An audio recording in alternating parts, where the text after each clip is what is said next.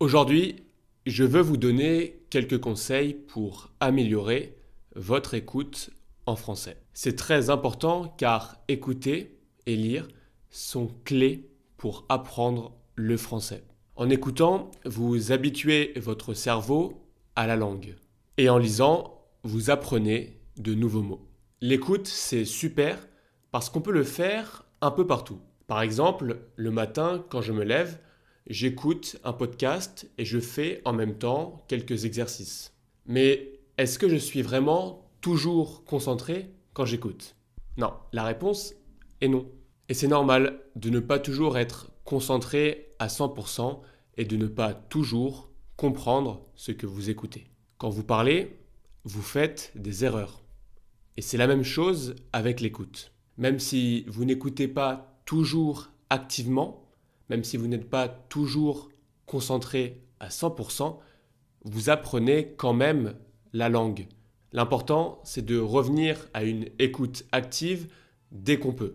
Mon deuxième conseil est le suivant. N'écoutez pas la même chose trop souvent. Il faut de la répétition, mais aussi de la nouveauté. Si vous n'avez pas tout compris la première fois, pas de problème. Passez à autre chose, puis revenez-y plus tard. Votre cerveau a besoin de varier pour apprendre. Donc, ne vous inquiétez pas si vous perdez votre concentration ou si vous ne comprenez pas tout. Avec le temps, vous allez commencer à comprendre de plus en plus. La compréhension orale s'améliore petit à petit. Et cela vous aidera à mieux parler, à avoir de meilleures conversations en français. Alternez entre des choses que vous connaissez et de nouvelles choses. Concentrez-vous aussi sur la prononciation et soyez patient.